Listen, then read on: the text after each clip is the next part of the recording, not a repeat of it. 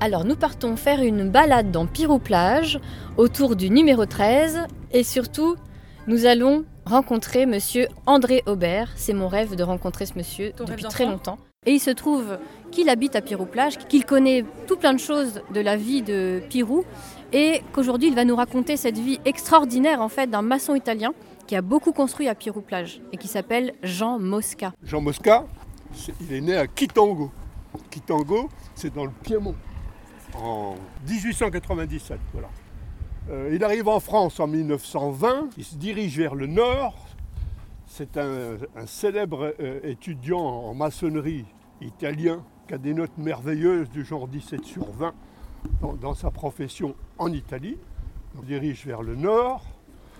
Il va participer à la reconstruction du Nord et il y rencontre son épouse, s'appelle Samarcelli. Hein. Euh, son père est d'origine corse, sa mère flamande, belge flamande, donc un cocktail assez impressionnant pour Madame Mosca, qui va accompagner cet homme rond qui est Jean Mosca, tout à fait charmant, et qui va euh, nous, amener en France, et, notamment à Pirou, euh, puisque son parcours c'est le nord, puis il va se rapprocher de la Normandie. Il sera un certain temps à Grand-Camp-les-Bains pour défendre la côte attaqué par la mer. Il arrive à 40 ans, qui est assez proche de Grand Camp. Et de là, il fait un saut à Pirou, où euh, parmi son premier ouvrage sera La Chapelle, quoi, qui est assez simple, mais malgré tout, euh, un ouvrage de, Jean Mosca, euh, le premier ouvrage de Jean Mosca à Pirou, où il va s'établir et bousculant toutes les villas en bois qui existaient euh, précédemment, sauf une ou deux constructions en pierre que l'on peut voir encore ici aujourd'hui, qui datent de 1900, va amener sa science de l'art du ciment. Et c'est un artiste, Jean Bosca, c'est plus qu'un entrepreneur. C'est-à-dire que chaque villa qu'il va construire à Pirou sera complètement différente et avec euh, des modénatures et des décors en ciment assez exceptionnel qu'on peut toujours voir aujourd'hui d'ailleurs parce que c'est complètement pérenne. Quoi. Avant lui, euh, euh, les maçonneries euh, réalisées en nos régions étaient faites à la chaux. Le ciment, certes, existait déjà en France, mais la culture et l'art de, l'utiliser est vraiment propre aux, maçons italiens. Je donnerai pour exemple les airs des maisons. On avait dans nos campagnes de la terre battue ces, Italiens, parce qu'il y en a beaucoup qui vont arriver en France. Hein. Pratiquement dans chaque petite bourg français, on va avoir des maçons italiens qui vont énormément marquer leur l'art de, manipuler le ciment et donner de la, de la joie, de la, de la gaieté à nos façades, les, les ornementer et donc exprimer cet art de, euh, du, ciment. Est-ce qu'un coup d'œil à Nénette et Rintintin, ce serait bien là maintenant Nénette et Rintintin, si vous voulez, c'est la conquête de Jean Bosca de, de, de, la villa en bois vers la maçonnerie, puisqu'on a une base bois qui va être décorée Jean Mosca. Euh, en, ciment, donc avec ce fameux art du ciment. On peut la regarder alors, Il nous reste un tout petit bout de rintintin, mais alors c'est un, c'est un vestige qui est, relativement vétuste, mais à travers cette vétusté, on voit ce qu'était la richesse d'antan qui, va succomber avec les bombes de 44. Et paradoxalement, la muse de Jean Mosca va être tuée avec les bombes de 44 et on ne va pas reconnaître le Jean Mosca qui va continuer à construire euh, après, les événements de 44, mais ça va devenir tout banal comme euh, ce qu'on voit autour de nous cette place est archi banale. Quoi. Hein, je ne sais pas comment on pourra faire ressusciter un jour euh, l'art Mosca à travers ce qu'on a devant nous, par exemple. La première construction était celle-ci. Et mon, grand-père charcutier à Perrier, faisait du commerce là, alors c'était écrit ici par Jean Mosca, charcuterie, etc., etc., des tas de choses. Bon, euh, si, on pouvait enlever les pizzas là, et puis la cabane en bois, on, apercevrait des grands panneaux. Euh, si, on jette un œil, on, va voir tout le travail de Mosca, qui est quand même assez, Mais on voit quand même les fausses pierres. L'ensemble des maisons Mosca sont généralement assez inhabitables. Mosca, s'en fout complètement. Ce qui l'intéresse, c'est la beauté du lieu, du lieu, l'aspect du lieu. Pourquoi inhabitable?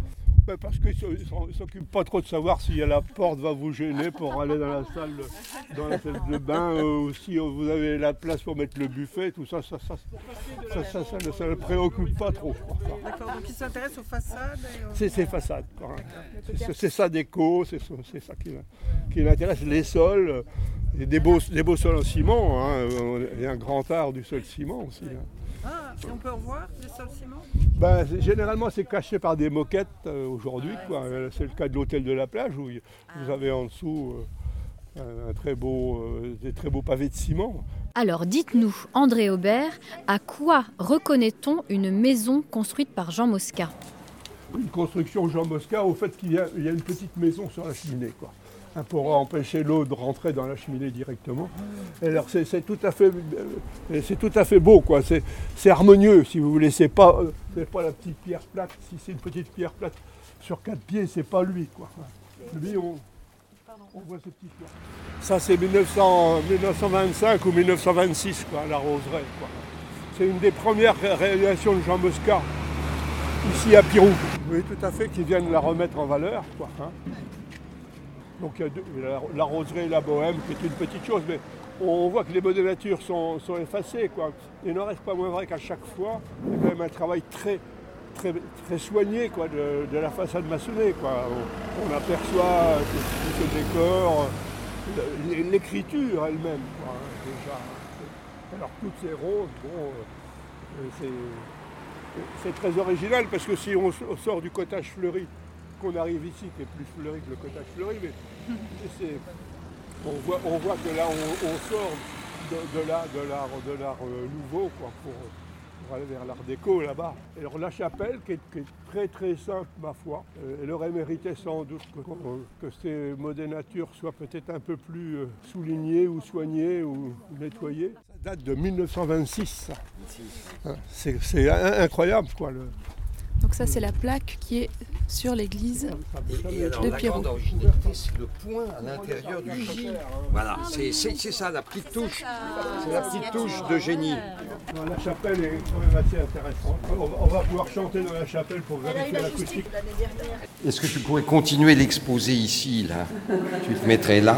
Oui. Je peux allumer le micro si tu veux